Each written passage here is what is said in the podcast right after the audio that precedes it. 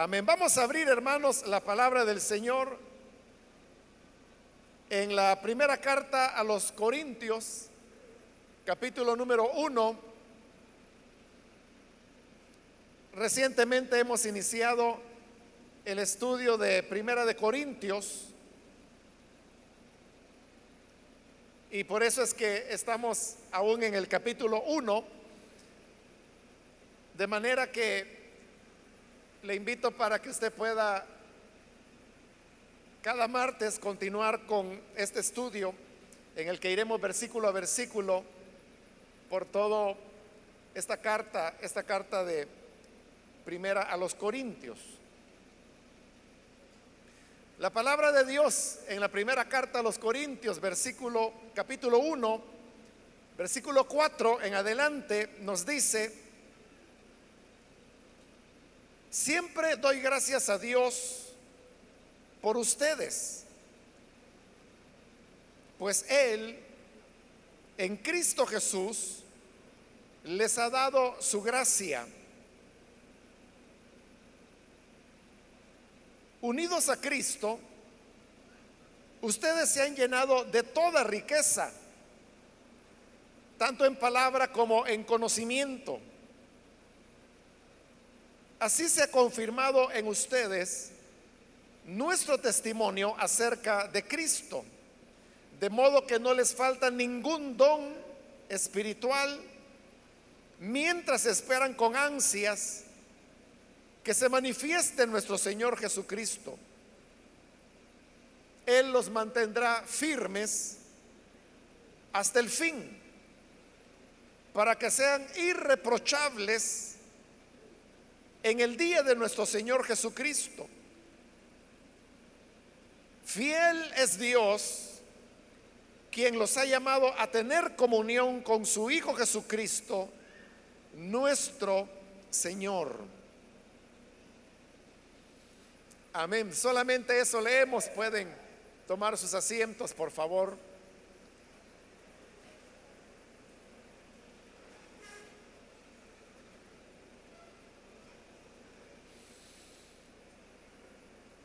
Hermanos, en la ocasión anterior estuvimos cubriendo la parte del saludo que Pablo envía para la iglesia a los corintios, como lo vimos en su oportunidad.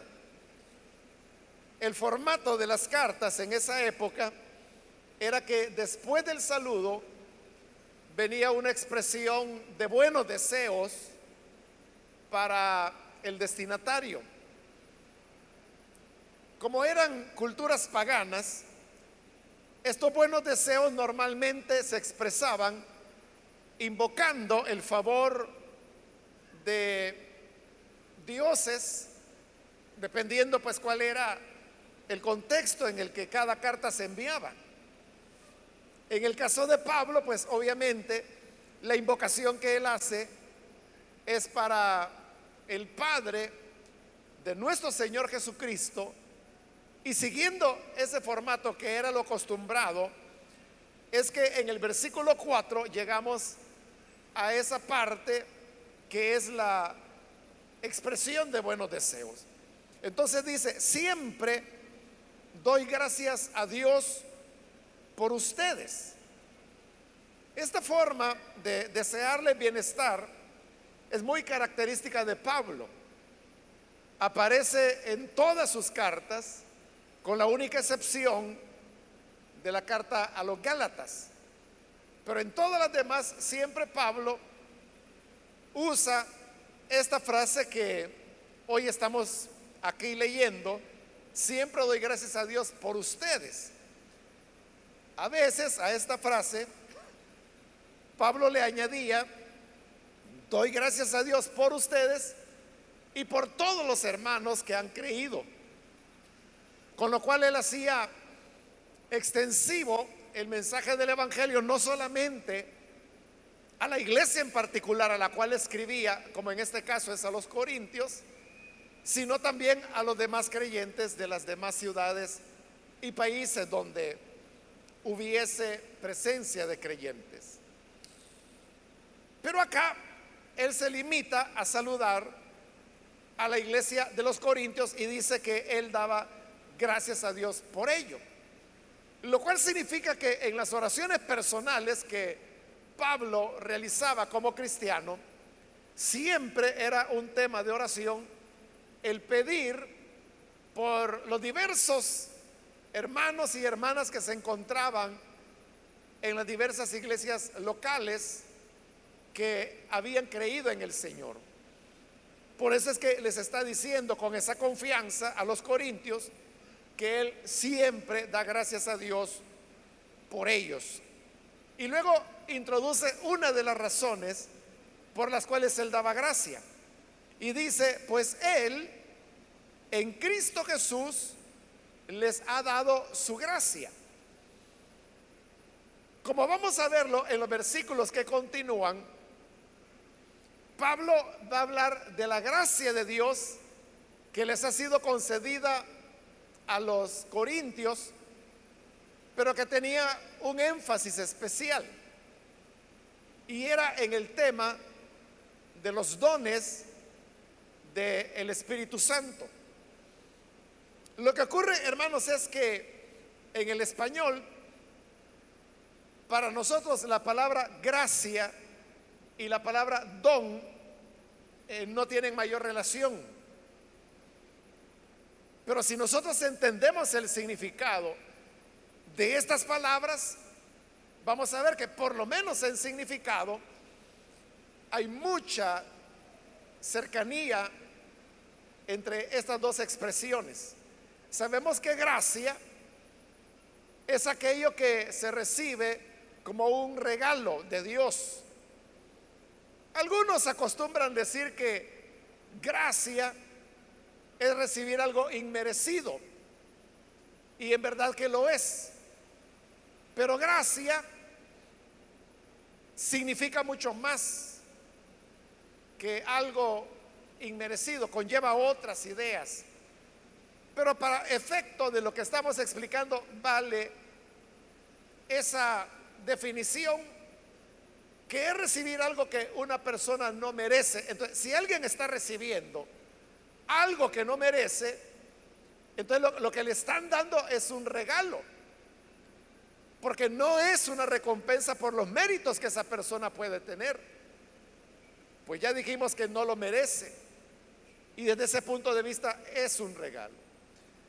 Y la palabra don, por su parte, significa eso, un regalo. De manera que entre gracia y don, vemos que en español, al menos en significado, hay una similitud. Pero en el caso del griego, no solamente es un sentido o una similitud de significado, sino que incluso de cercanía de las palabras. La palabra gracia en el griego es la palabra caris. Y la palabra dones es la palabra carismata. Entonces ahí usted puede ver claramente la relación entre caris y carismata. O sea, hay una raíz que está presente y esta raíz que es común hace que haya una relación entre un concepto y el otro. Por eso es que cuando aquí Pablo está diciendo que él da gracias a Dios porque ese Padre en Cristo Jesús les ha dado su gracia. Pero luego, como le decía, vamos a ver que él quiere referirse a esa gracia de manera específica con el tema de los dones que es algo que también se va a desarrollar más adelante en los capítulos 12, 13 y 14. Entonces, él está dando ya como un anticipo hacia ese tema y por eso es que utiliza gracia, pero en ese sentido de que es la raíz de la palabra dones, que es lo que va a utilizar posteriormente. Entonces, Sabemos que la iglesia de los Corintios era una iglesia conflictiva. Era una iglesia que tenía problemas de todo tipo, problemas de doctrina, como por ejemplo, ellos habían aceptado la enseñanza que la resurrección ya había pasado y que por lo tanto ya no iba a haber otra resurrección. Habían problemas de doctrina, habían problemas de conducta, cosas graves como por ejemplo que cuando era el día de celebrar la cena del Señor, algunos llegaban borrachos. O el caso de el hombre que se había involucrado sexualmente con la mujer de su padre. Una cosa que Pablo le dice, eso ni siquiera entre los paganos se da. Y ustedes lo han permitido dentro de la iglesia. Problemas de conducta como que habían disputas legales entre miembros de la iglesia por cuestiones de propiedades, dinero y cosas así. Y había también, hermanos, problemas en el sentido de abusar de ciertos elementos que eran de Dios, como es en este caso el tema de los dones. El problema de la iglesia de Corinto no era de que no tuvieran dones. El problema es que había un abuso en el ejercicio de los dones.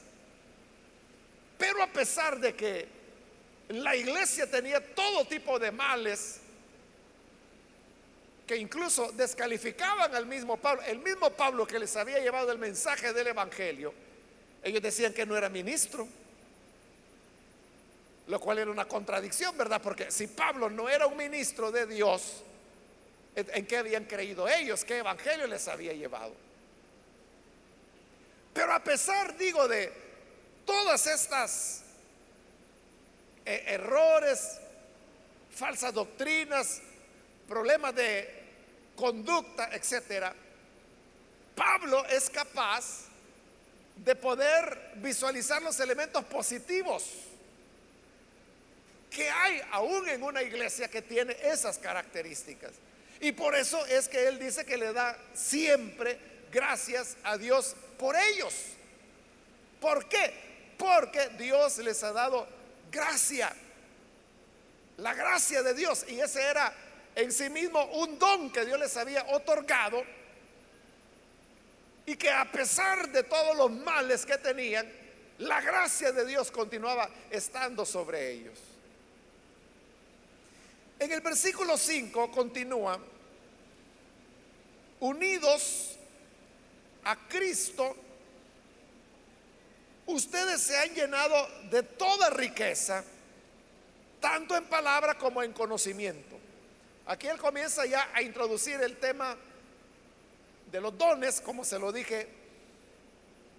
Y él dice, en primer lugar, que en Cristo ellos han sido enriquecidos, pero enriquecidos, dice, en palabra y en conocimiento. Ahora, ¿a qué se refiere Pablo cuando dice que ellos han sido enriquecidos en palabra?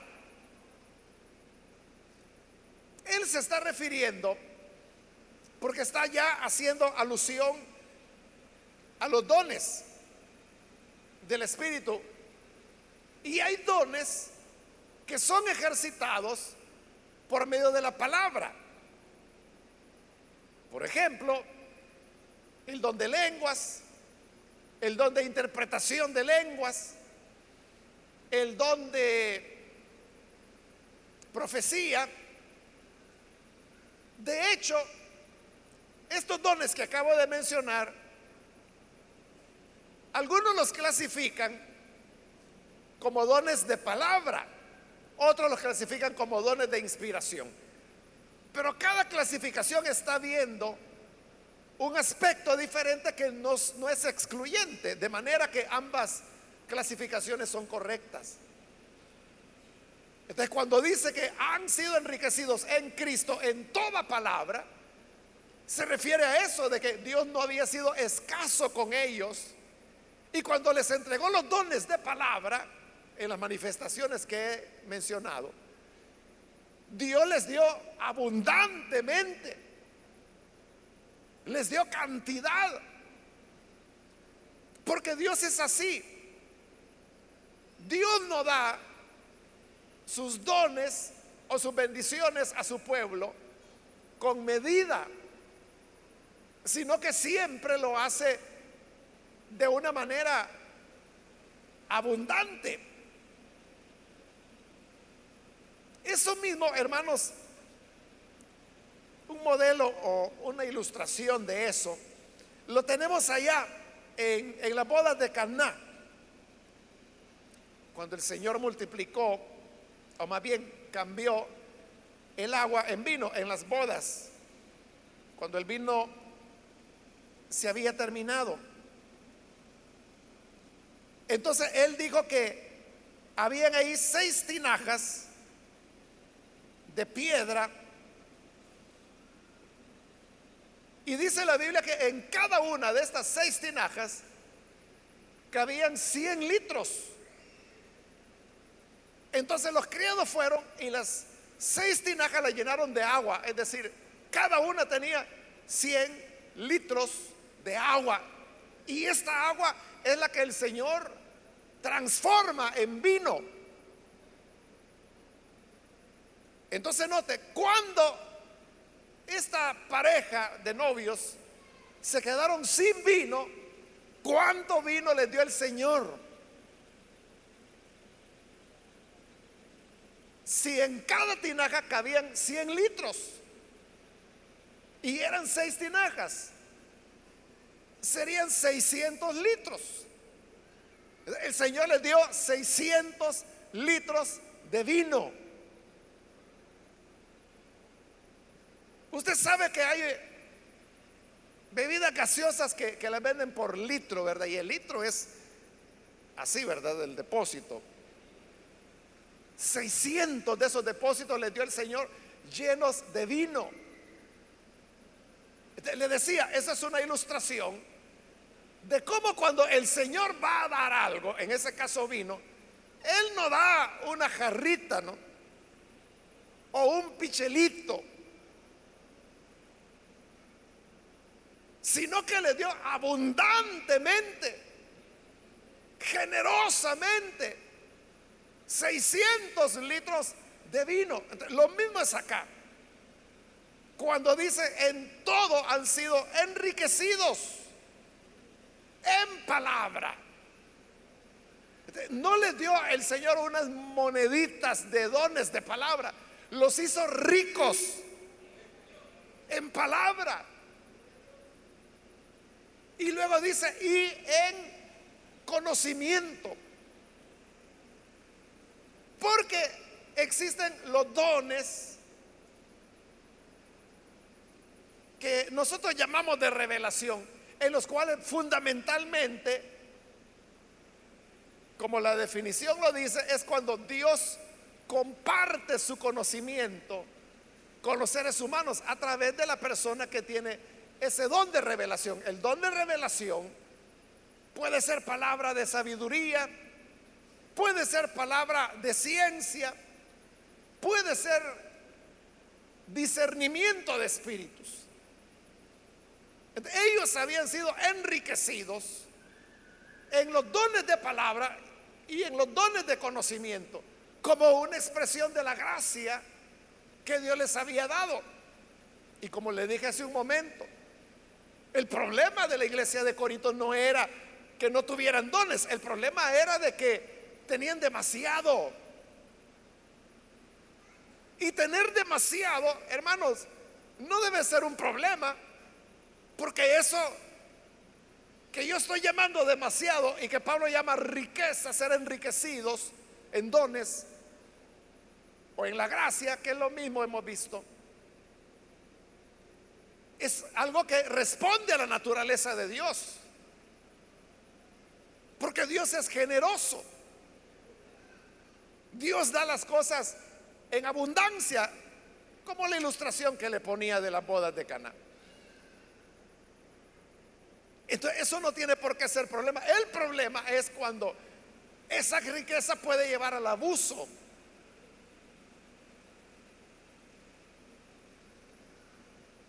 Y eso es lo que estaba ocurriendo con la iglesia de Corinto.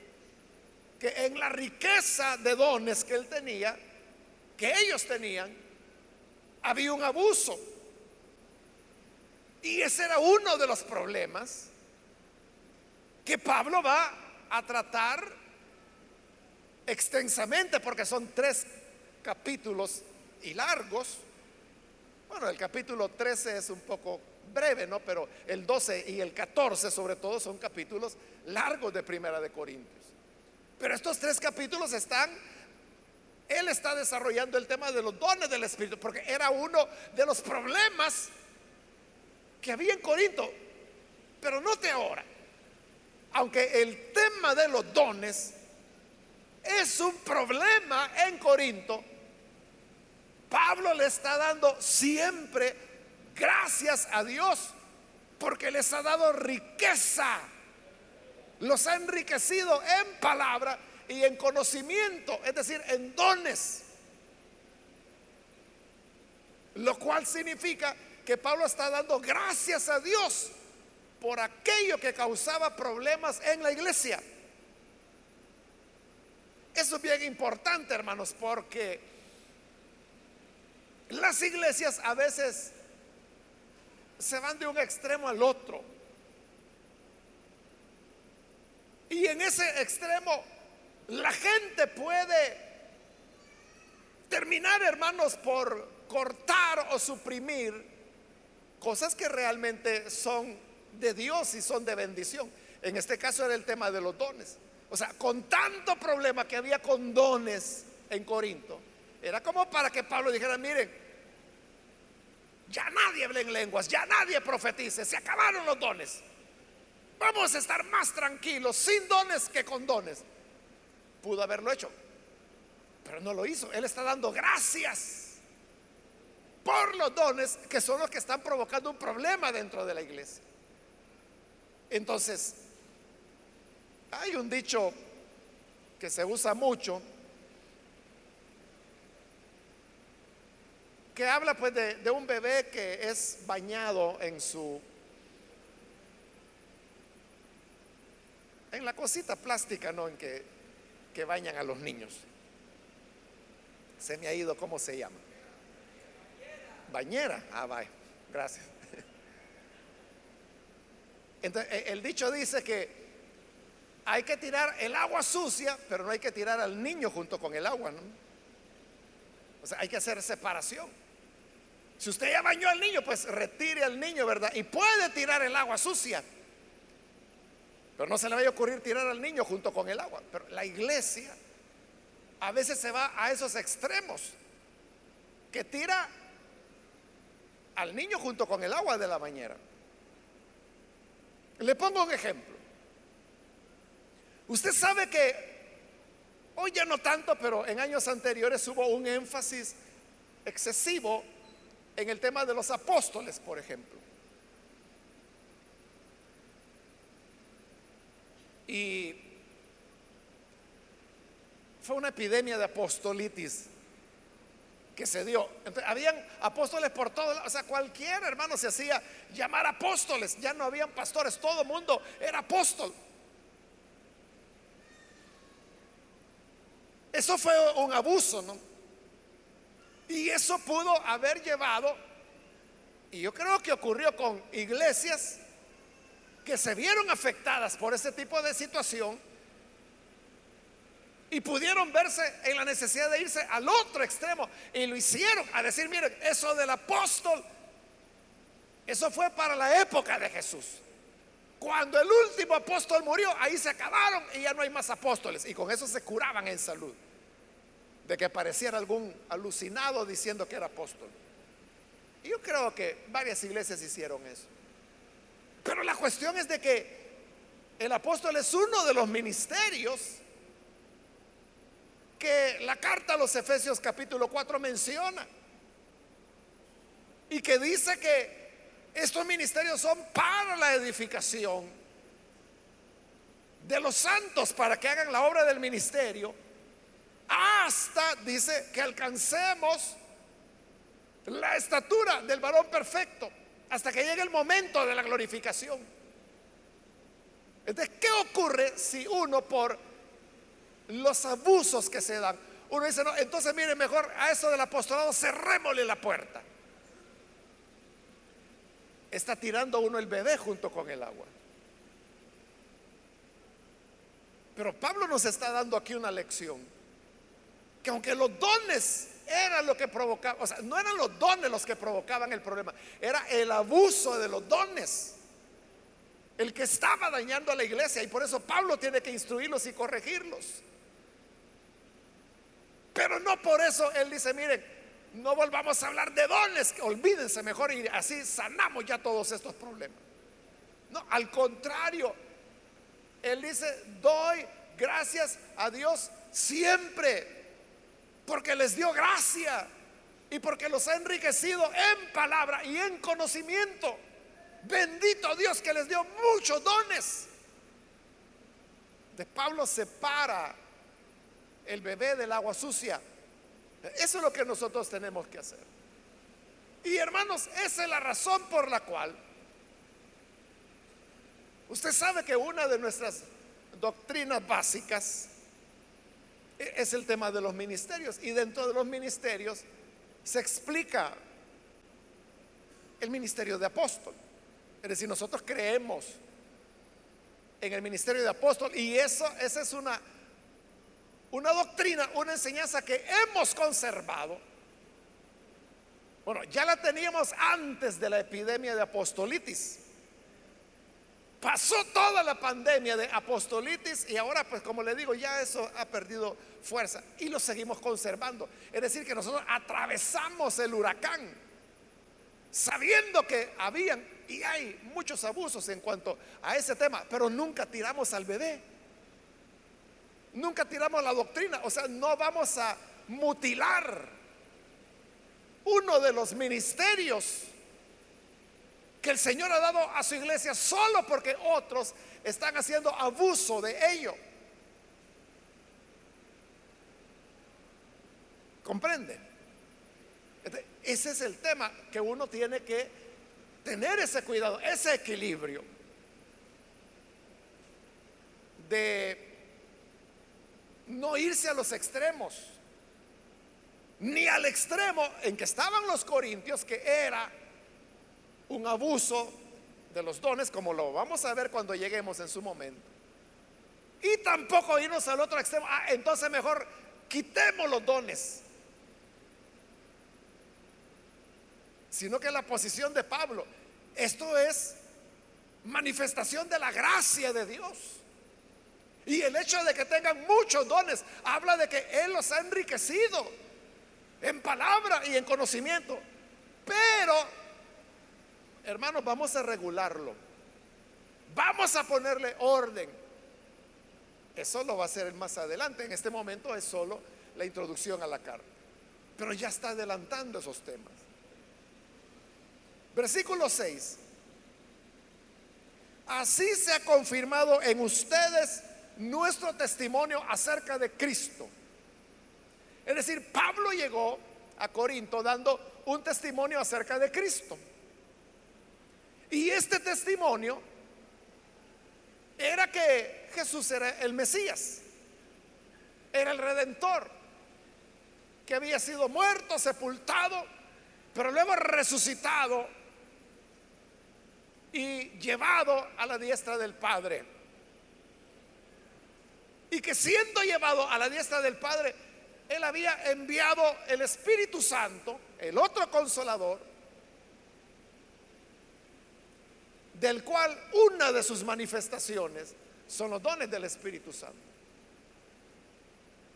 ¿Cómo saber, hermanos, que ese testimonio que le acabo de resumir, en la muerte, resurrección, ascensión y el envío del otro consolador, que Pablo había dado entre ellos, ¿cómo saber que eso era verdad?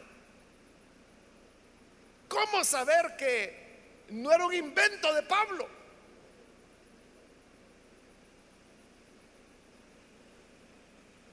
Los corintios sabían y nosotros sabemos que eso no es un cuento que alguien inventó, sino que es una realidad.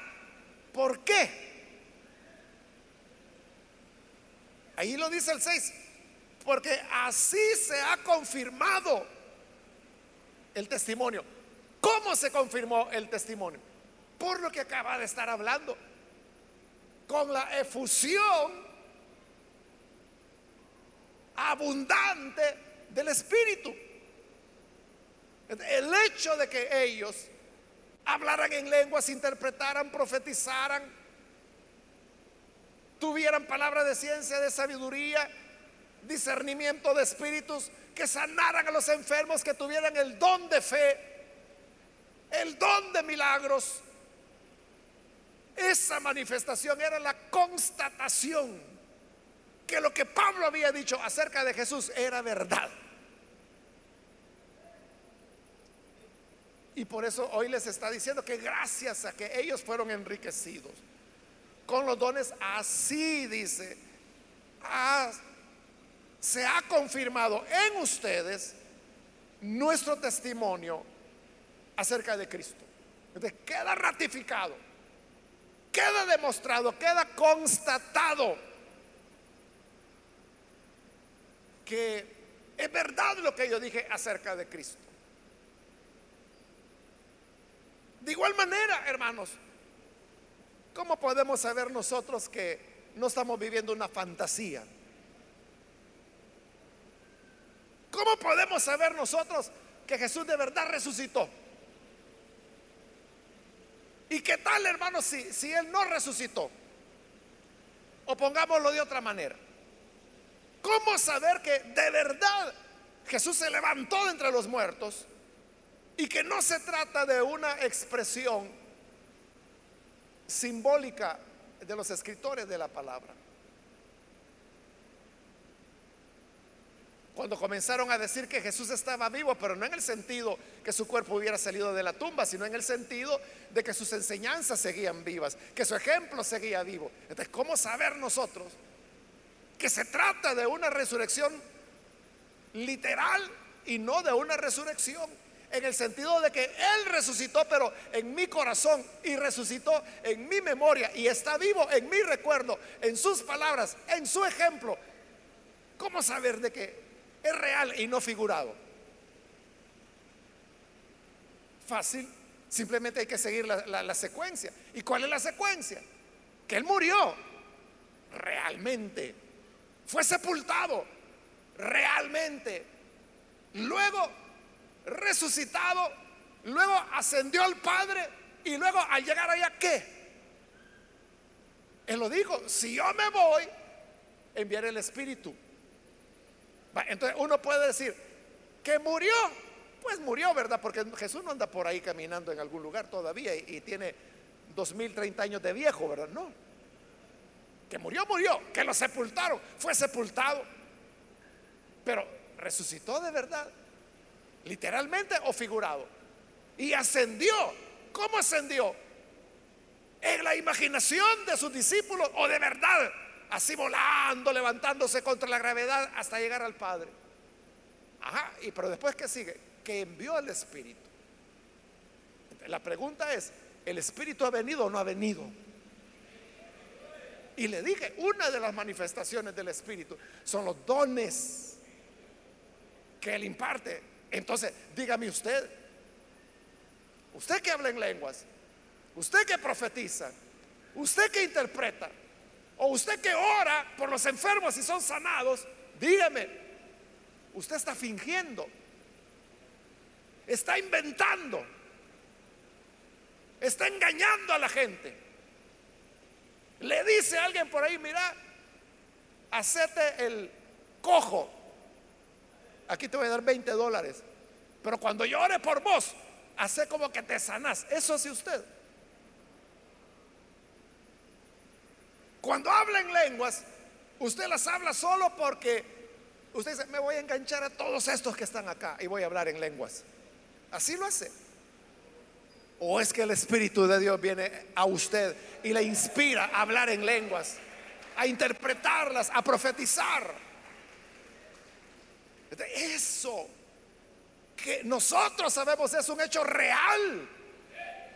Es la confirmación, dice Pablo, del testimonio, que todo lo demás es real.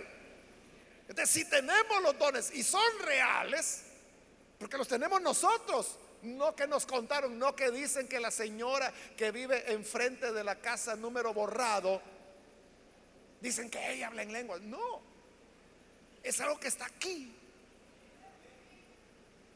Entonces, si esto es real, significa que el Espíritu vino. Y si el Espíritu vino es porque Jesús llegó allá. Y si llegó allá es porque de verdad se levantó. Y se levantó es porque de verdad resucitó. todo queda confirmado.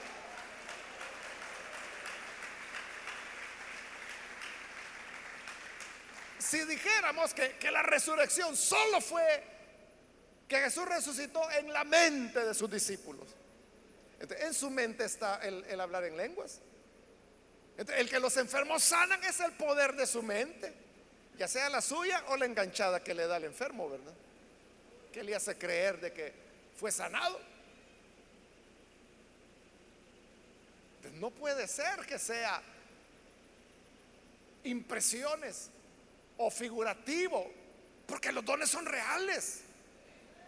Los dones son auténticos. A eso es a lo que Pablo se refiere cuando dice que Así se ha confirmado en ustedes nuestro testimonio acerca de Cristo. La manifestación sobrenatural del Espíritu Santo en nosotros es la confirmación que este es el Evangelio de Jesús en verdad. Y que es verdad todo lo que los evangelios dicen acerca de él. Versículo 7. De modo que no les falta ningún don espiritual. En verdad no les hacía falta, les sobraba. Mientras esperan con ansias que se manifieste nuestro Señor Jesucristo. Entonces vea, Él está dando gracias porque dice, no les falta ningún don. ¿Qué es lo que le decía? No que aunque los dones y el abuso de ellos provocaban problemas en la iglesia, Pablo dice, gracias a Dios que tienen dones. Uno no, no, no debe, hermanos, suprimir la manifestación de Dios porque ha provocado ciertos problemas. Hermanos, ese fue el argumento que aquí eh, en nuestra iglesia y en nuestra misión se utilizó por años cuando se comenzó a trabajar con células. La directriz, la enseñanza era que no se debía permitir en las células el ejercicio de los dones del Espíritu. Bajo el argumento que no podía haber en cada célula un pastor que pudiera estar regulando qué dones eran auténticos y cuáles no. Entonces, ¿qué se hizo? Que se tiró al niño junto con el agua. Entonces dijeron, dones fuera de la célula. Y se le sacó fuera de la célula. Hasta hace, hermanos, unos años, no recuerdo cuántos, que usted se recordará que en una conferencia de líderes, esas que hacemos en julio, yo le hablé del tema de, de la importancia de los dones en las células.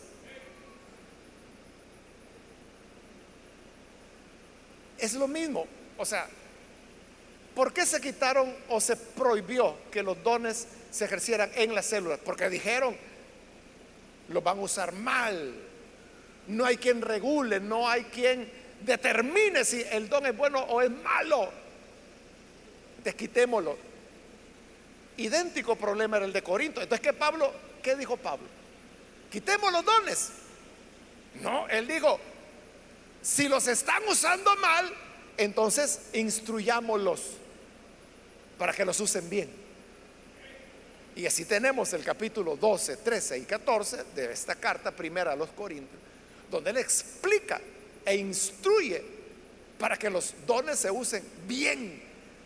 Eso es lo que nosotros hicimos.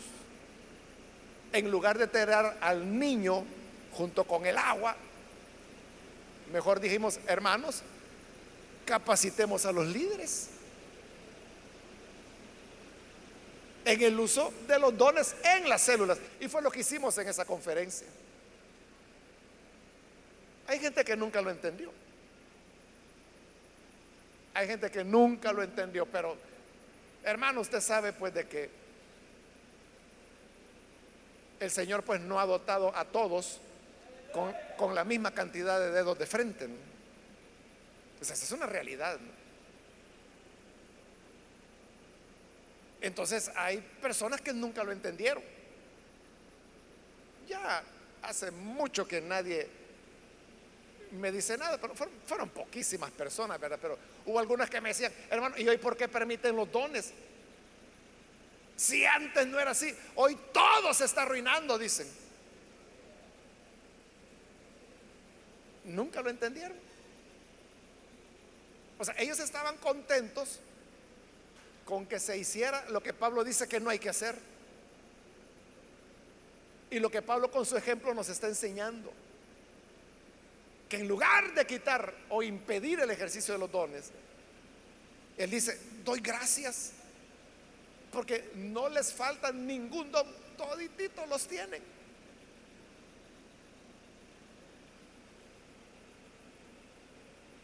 También Pablo, en ese mismo versículo les deja ver que los dones no es el non plus ultra de la iglesia o de los creyentes, ¿no? Es decir, los dones no son la finalidad, el lo máximo que un creyente puede alcanzar. ¿Qué era lo que los corintios creían? Por eso es que él les dice, y estoy en el versículo 7, no les falta ningún don espiritual mientras esperan con ansias que se manifieste nuestro Señor Jesucristo. Entonces, la gran meta del creyente no son los dones. La gran meta del creyente es la manifestación de nuestro Señor Jesucristo. De esa manifestación, los dones son una anticipación, un adelanto que Dios nos da. prueben, prueben. Por eso es que, hablando de los dones, la Biblia los llama los poderes del siglo venidero, es decir, de la era que viene, de la era que va a venir con el regreso de Jesús.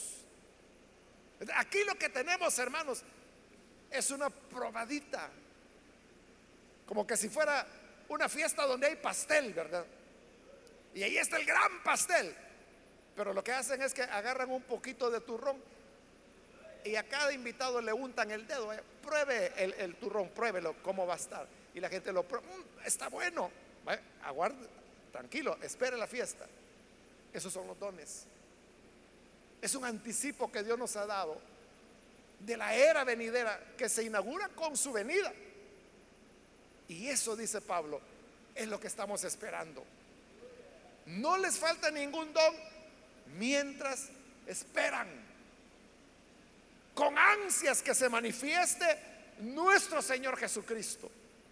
Entonces ellos no tenían por qué tener los dones como lo máximo. Y que si yo hablo más en lenguas, yo soy el, el tope ya, soy lo superior que puede haber. No, lo superior no es ni quien lo tiene ni los dones. Lo superior es que Cristo vuelve para inaugurar una nueva era. Donde gozaremos los poderes de ese siglo entonces, Pablo ya está corrigiendo. Aunque como le digo, aquí eso es la introducción a la carta. Pero él ya está corrigiendo elementos como ese. El versículo 8 dice, Él los mantendrá firmes hasta el fin, para que sean irreprochables en el día de nuestro Señor Jesucristo. Hermanos, acabamos de decir cómo eran los corintios. Hemos dicho que dentro de la iglesia había incesto. No todos cometían incesto, pero todos no hacían nada frente al que había cometido incesto y vivían incesto. Incesto, pleitos, herejías, borracheras, egoísmo, divisiones. Todo eso tenía Corinto. Era una iglesia, hermano, que de ella se podía decir cualquier cosa menos que fueran espirituales. Si tuviéramos una iglesia así hoy en día, imagínesela, hermano, que por ahí en algún lugar hay una iglesia. Y yo le digo, mire, en esa iglesia, hermano, creen herejías. Ahí los hermanos se pelean. Ahí hay un hombre que le quitó la mujer a su papá. Ahí el día de la cena del Señor algunos llegan borrachos. Ahí, hermano, hay algunos que tienen disputas. Viera cómo hablan del pastor. Dicen que no tiene ministerio. Tienen divisiones entre ellos. Solo peleando pasan. ¿Qué pensaría usted de esa iglesia? ¿Le gustaría congregarse ahí? si era tan mala la iglesia, ¿cómo es que Pablo hoy está diciendo en este versículo 8 que ellos van a ser irreprochables en el día de nuestro Señor Jesucristo? Que van a ser irreprochables, siendo que tienen todo lo que he resumido ¿Cómo iban a ser irreprochables? Este, Pablo allí está expresando su gran fe. Fe en que las personas no siempre serán como son ahora. Las personas pueden mejorar. Volvemos otra vez al, tema ¿no? de, los extremos. Entonces puede haber gente que diga, ah, no, si ese fulano o esa mengana esa no es nada. Esa es una pícara. No la tomen en cuenta, ya ni ni la saluden, hermanos. Más lo que pecan ustedes saludándolo. somos extremistas, desechamos a la gente. Y nadie niega, es posible de que al presente de verdad sea pícara. Pero Dios no ha terminado su obra todavía. ¿Qué nos dice a nosotros que el Señor no va a cambiar a esa persona. ¿Qué nos dice a nosotros?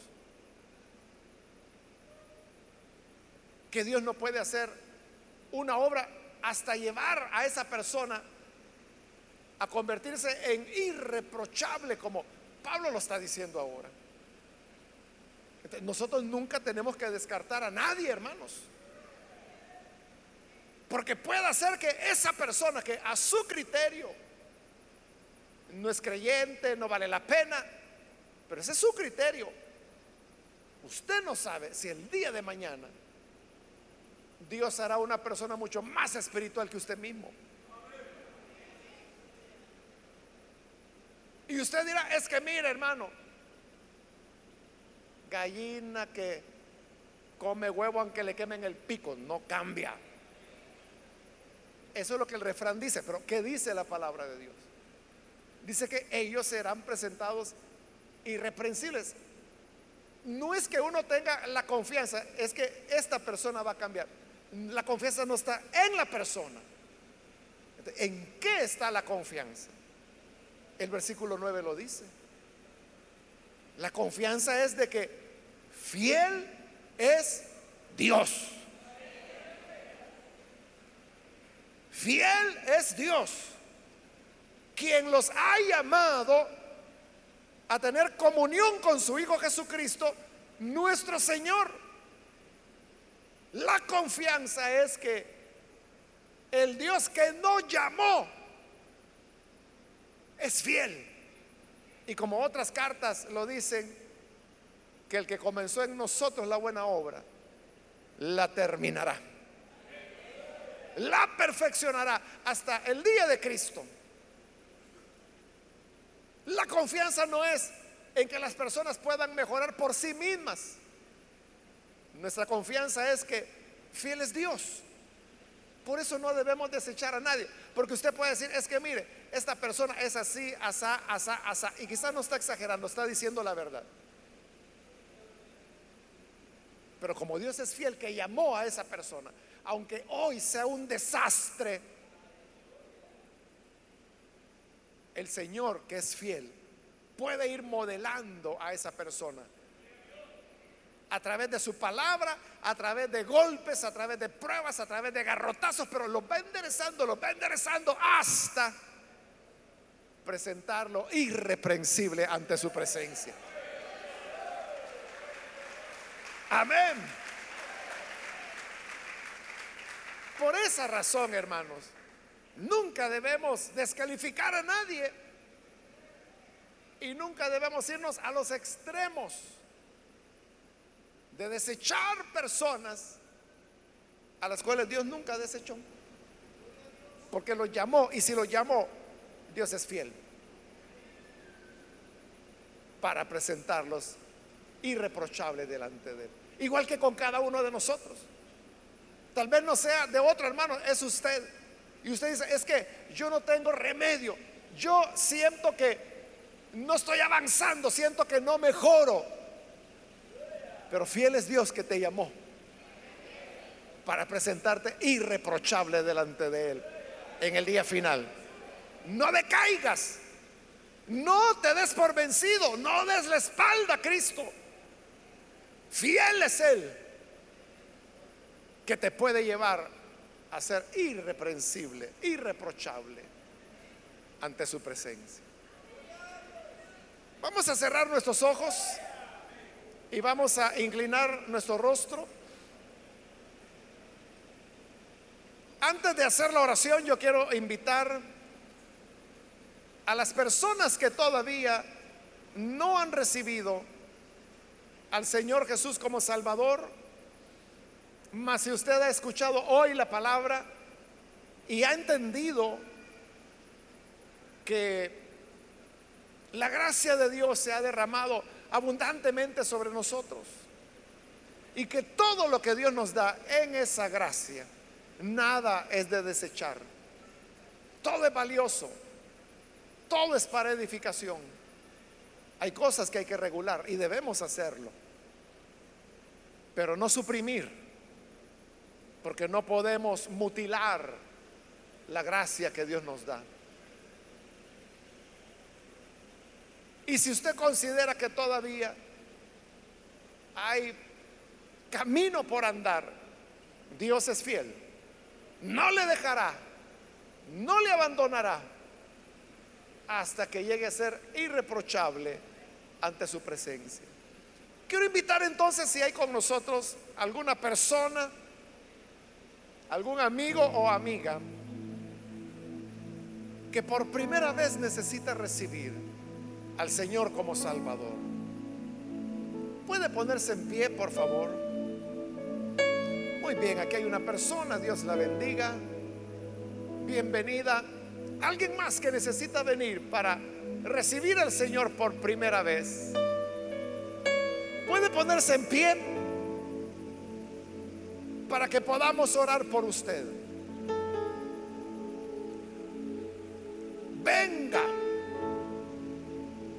Es cuando la gracia del Señor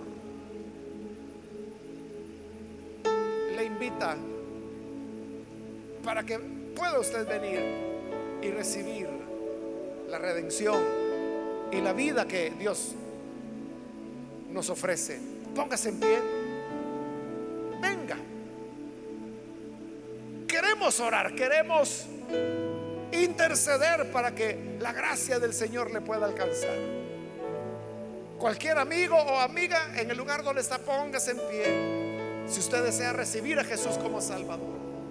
Y vamos a orar por usted. Le invito, no deje pasar el momento. Acérquese. Venga para que la gracia de Dios le alcance.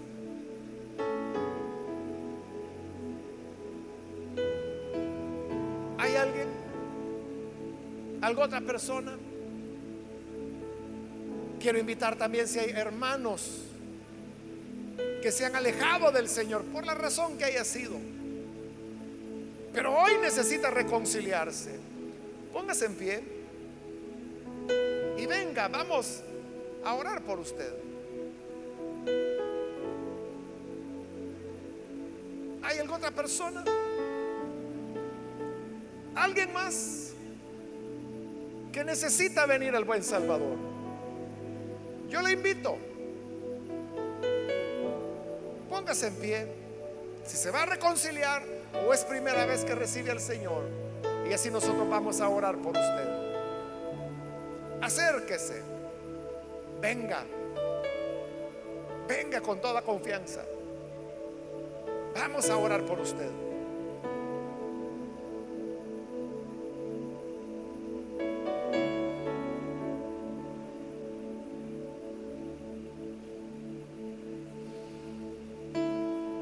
Bien, aquí hay otra persona. Dios la bendiga, bienvenida. Si hay alguien más, pase ahora. Estamos ya por terminar esta invitación, pero si hay alguien más.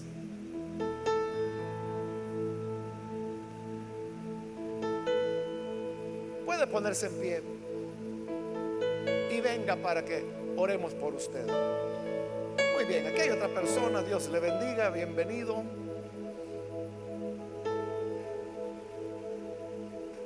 Acá hay un niño también que pasa, Dios lo bendiga, bienvenido. Voy a terminar la invitación, vamos a orar, pero si hay alguien más. Muy bien, acá hay otro niño, Dios le bendiga, bienvenido también. Y vamos a orar al Señor.